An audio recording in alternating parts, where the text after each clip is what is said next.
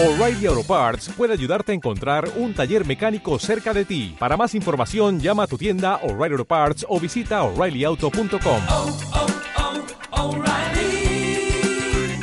oh, Parts. Podcast. ¿Y usted qué opina de Nino Canún?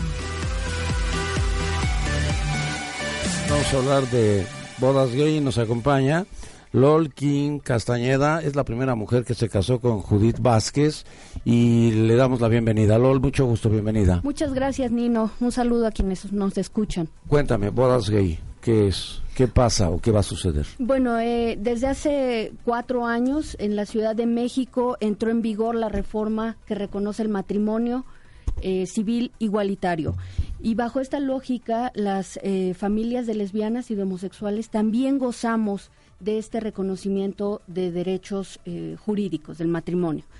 Eh, en ese marco, eh, quienes defendemos los derechos humanos hemos venido impulsando matrimonios colectivos para que muchas más parejas puedan venir a, a garantizar este derecho y luego migren a otros estados de la República y ahí cuenten con todos esos derechos. Así que este sábado 28 de, mm, eh, Junio. de junio vamos a celebrar eh, un matrimonio colectivo en donde hay más de 100 parejas de lesbianas y homosexuales en la delegación Miguel Hidalgo. Eh, muchas parejas son de otros estados de la República, Nuevo León, Morelia, eh, Morelos, eh, Traen toda su documentación y demás. por supuesto, cumplen con todos los requisitos de ley y bueno, pues estamos realmente muy contentas, muy contentos porque ha sido un parteaguas entre el antes, eh, el vivir antes de las lesbianas y los homosexuales, que éramos de alguna forma condenados al destierro, a la desigualdad, a la discriminación, y el ahora, que es eh, vivir en libertad. También nos acompaña Rosa María Ortiz, coordinadora de Madres Lesbianas. Mucho gusto, Rosa María, mucho Hola, gusto. buenos días, muchas gracias. Ser coordinadora de Madres Lesbianas, ¿en qué consiste? ¿Qué es lo que se requiere? ¿Qué es lo que van a hacer? ¿Qué es lo que se necesita? ¿Qué va a suceder este sábado? Bueno, eh, mira, yo te cuento un poco sobre el grupo de madres lesbianas. Este grupo tiene aproximadamente 20 años de existir. Es el primer grupo de madres lesbianas eh, que hubo en el Distrito Federal y hasta donde entendemos en la República Mexicana con estas características.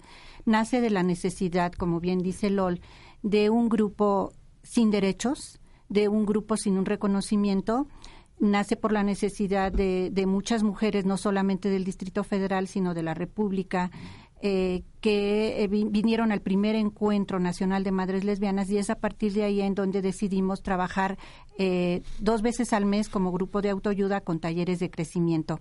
¿Qué ha pasado a lo largo de estos años? Mira, eh, pues son muchos años y, y muy poco tiempo para poderte eh, comentar todo lo que ha sucedido con Pero este grupo. en este final, ¿qué ha sucedido? En este final, ¿Cómo ¿qué ha van sucedido? concluyendo? ¿Qué es lo que va pasando ya a esta altura después de 20 años? Ok, a, a esta altura, bueno, podemos ahora accesar al matrimonio igualitario, como bien dice LOL. Los hijos ya tienen el reconocimiento. Hemos andado mucho tiempo en esta lucha en dos niveles, jurídico y social. La sociedad todavía es un pendiente que tenemos, una asignatura que todavía no hemos concluido, porque si bien es cierto que tenemos derechos, por ejemplo, en las escuelas, todavía hay muchas escuelas que discriminan a nuestros hijos. También nos acompaña el día de hoy Guadalupe González, ella es directora del Centro Comunitario de Atención a Diversidad Sexual. Guadalupe, mucho gusto, bienvenida. Hola Nino, buenos días. Muchas gracias por la invitación. A ver, cuéntame, este centro comunitario, ¿dónde trabaja, dónde está, quiénes llegan a él? Mira, el centro comunitario es una dependencia de gobierno muy joven y surgió hace tres años. En abril cumplimos tres años. Surgió por toda la eh, lucha de muchos y muchas activistas. Aquí están tres de las activistas y de los activistas. Y el centro comunitario surge como una política pública incluyente para atender el tema de derechos humanos, en específico de la diversidad sexual LGBTI. Estamos en la zona rosa, en la calle de Génova 30, letra H.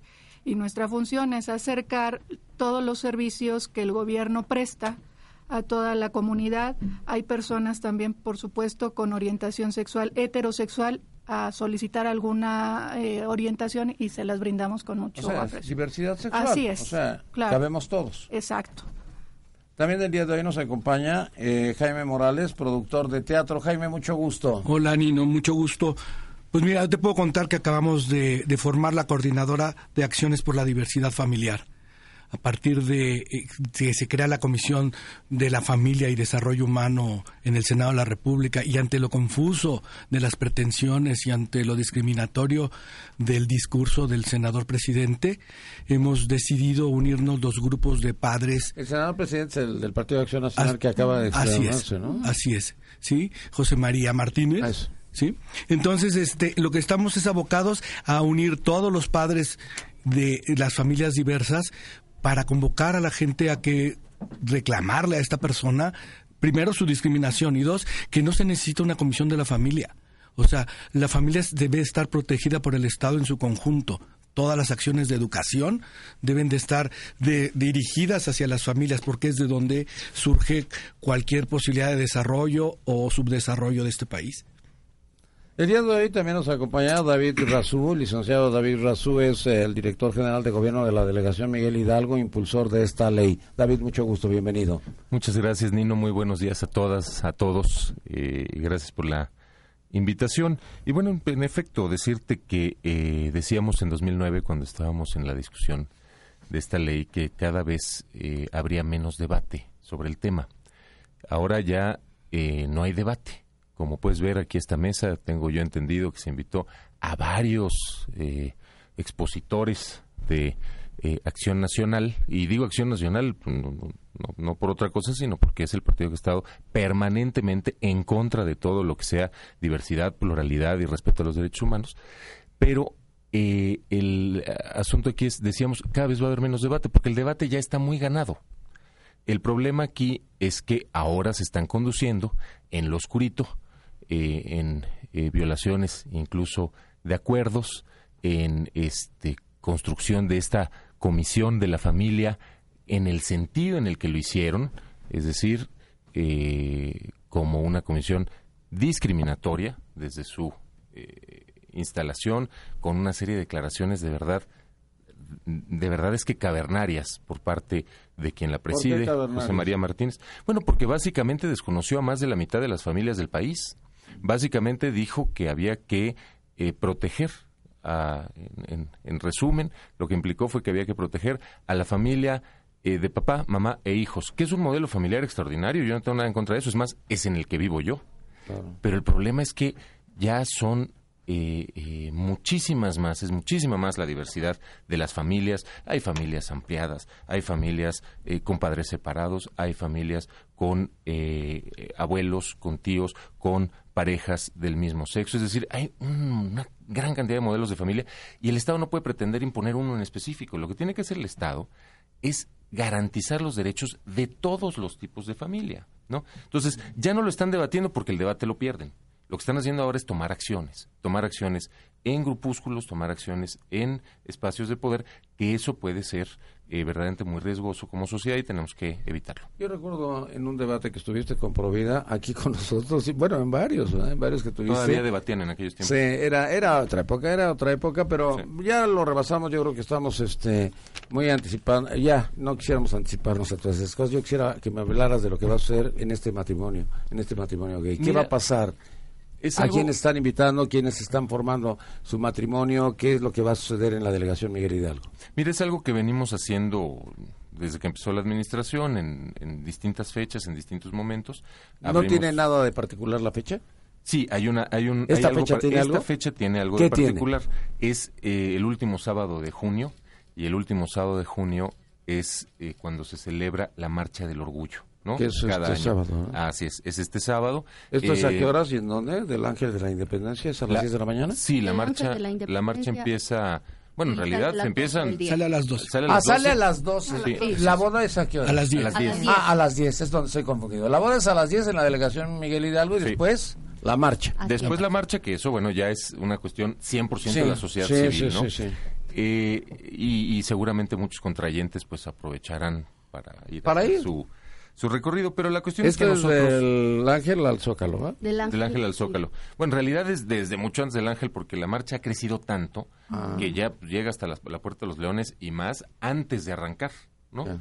Este, la columna es, es- es ya muy larga. Pero lo que te decía es, en Miguel Hidalgo, ¿qué es- hemos estado haciendo? Pues hacemos estos matrimonios colectivos en algunas fechas emblemáticas. eh, también lo hicimos ahora que fue eh, el Día de Lucha contra la Homofobia. Es decir, hay distintas fechas que aprovechamos para abrir esto, que no es otra cosa que una eh, digamos, celebración civil, de derechos civiles. ¿Y por qué es útil? Pues es útil porque hay muchísimas parejas de otros estados de la República vienen.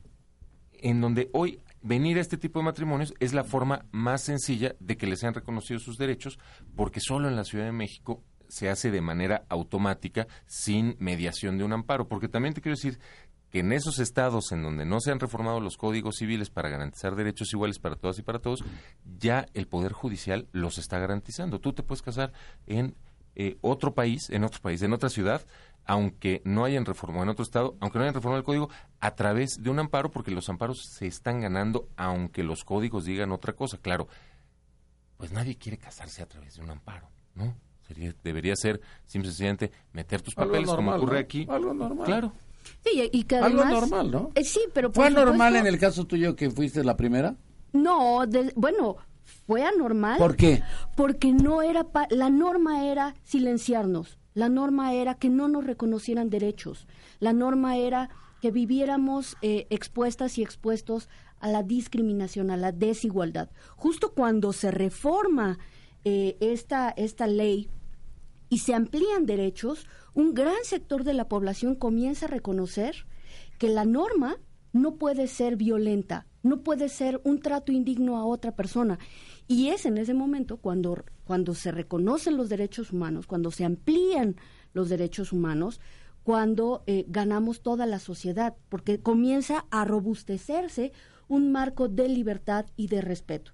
Entonces, Evidentemente lo que habla David de estos amparos en los estados de la República es cierto. El Poder Judicial eh, ha demostrado, la misma Suprema Corte de Justicia ha dejado claro que no hay limitantes jurídicas para que en cada uno de los estados de la República se reconozca el matrimonio civil igualitario y que son los prejuicios de quienes legislan y de quienes gobiernan los que impiden estas reformas.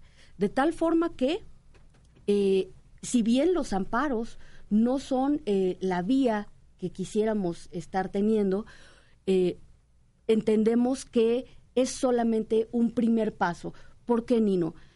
La justicia no puede ser exclusiva. La justicia no puede ser solamente para quien pueda eh, soportar un juicio de amparo y costearlo. La justicia tiene que ser para todas las personas que lleguen a una ventanilla a garantizar un derecho. Estamos de acuerdo en eso, ¿no? Así es. Mira, incluso en Baja California apenas ayer las personas, dos hombres que fueron a solicitar matrimonio, tuvieron que interponer un amparo porque la Constitución en su artículo séptimo y el 143 y 144 del Código Civil dice que el matrimonio solamente es la unión entre un hombre y una mujer para perpetuar la especie. Entonces, dejando a un lado a todas las demás opciones. Estamos de hablando de la frontera de México con Claro, los Estados Unidos. Así es. Bueno, pues entonces yo creo que había muchas libertades y ha habido muchas libertades, ¿no? En esas entidades federativas. Yo recuerdo que muchas de las mujeres que eh, querían interrumpir el embarazo se pasaban al otro lado de los Estados Unidos porque las clínicas, bueno, pues existen y llegas, pagas y entonces se interrumpe el embarazo, ¿no? Claro, y el trato es diferente, ¿no? Es ¿Eh? digno. Sí, o sea, es, para ellos es normal y regular. Para nosotros no, entonces por eso me extraña enormemente que en Tijuana o en Baja California, California. bueno, se esté dando ese asunto, ¿no? Porque pues ahí como que la diversidad sexual no creo que les afecte mucho porque la han vivido permanentemente, igual que el Tratado de Libre Comercio. Yo fui a hacer un programa del Tratado de Libre Comercio y la persona me dijo, yo desde que nací estamos en un Tratado de Libre Comercio. Entonces, es distinta la forma de ver de los este, de los que vienen a la frontera y tenemos 3.200 kilómetros de frontera en los que hemos aprendido mucho de los estadounidenses y lamentablemente también hemos adoptado muchas de las cosas que no nos gustan a los mexicanos de los estadounidenses, pero es parte de lo que es. Así es. Así es. Pero si bien es cierto esto que tú señalas, Nino, la realidad es que el conservadurismo eh, no se sitúa solamente en acción nacional. El conservadurismo está en el PRI, está en las izquierdas, está en nuestra sociedad, porque así es como nos hemos conformado en esta sociedad. Una sociedad eh, que tiene tanta moral que es doble y que eh, realmente trata de manera indigna a las personas indígenas, a, a las, a las personas adultas mayores. etcétera. Regresemos al tema. ¿Somos homofóbicos? Desde luego. ¿Sí? ¿Por qué? Porque así fuimos criados, es- una sociedad homofóbica, machista, y el hecho que nosotros seamos lesbianas o homosexuales no nos quita el chip, o sea, sí fuimos educados porque hay una preponderancia del macho sobre la mujer, eso se ha venido diciendo todo el tiempo. Yo te lo puedo decir, o sea, este grito de puto en el estadio, ¿sí? Es la perfecta imagen de la homofobia internalizada de todo el mundo. O sea, nos quieren hacer creer que un grito festivo, inconsciente y masivo es in- así, no pasa nada. O sea, toda la gente que, que está en el, en el medio del fútbol ha dicho que es un grito inofensivo. Y es la manera mm, clara de decirle a nuestros hijos, tú le puedes decir al que quieras denostar lo que sea, lo festejamos y vas con ello. De ahí a pegarle a un niño, no pasa nada. ¿Es difícil la situación que estamos viviendo todavía? Yo creo que sí, yo creo que mucho. ¿Por qué? Yo creo que falta, porque eh, todavía no ha terminado de permear y es normal también de decirse, es decir, es un, son procesos sociales, eh, pero no ha terminado de, de permear eh, la visión de igualdad que tenemos que tener como sociedad. No ha terminado de permear que en la medida en que reconozcamos al otro, a la otra, como una persona igual en derechos que nosotros, vamos construyendo una mejor sociedad. Más bien pareciera, en muchos sectores de la sociedad todavía, que en la medida en que yo reprima todo aquello que se aleje de mis creencias exclusivas, lo reprima, lo ataque, lo denoste, etcétera, estoy estoy mejor, ¿no? Eh, eh, Es, eso es eso es lo que tenemos que combatir y se va combatiendo con educación y se va combatiendo con leyes también. O sea, les preguntan, ¿eres lesbiana? ¿Eres homosexual? Sí. A mí no me preguntan si soy heterosexual. ¿Cuál es la diferencia entonces? ¿Por qué la distinción o por qué la preocupación? Exactamente. Es lo que no alcanzo a entender. Exactamente, eso es lo que es una, una cuestión que se convierte en eh, un absurdo, pero que tiene también un proceso social detrás. ¿eh? Al final, eh, en los colectivos, en muchas ocasiones, y la sociedad al final es eso, en los, los colectivos se, se va siempre buscando eh, marginar a aquello que se aleje de lo que es eh, mayoría, ¿no? De lo que es el, el- el La grupo- mayoría el es la grupo- normatividad. El grupo.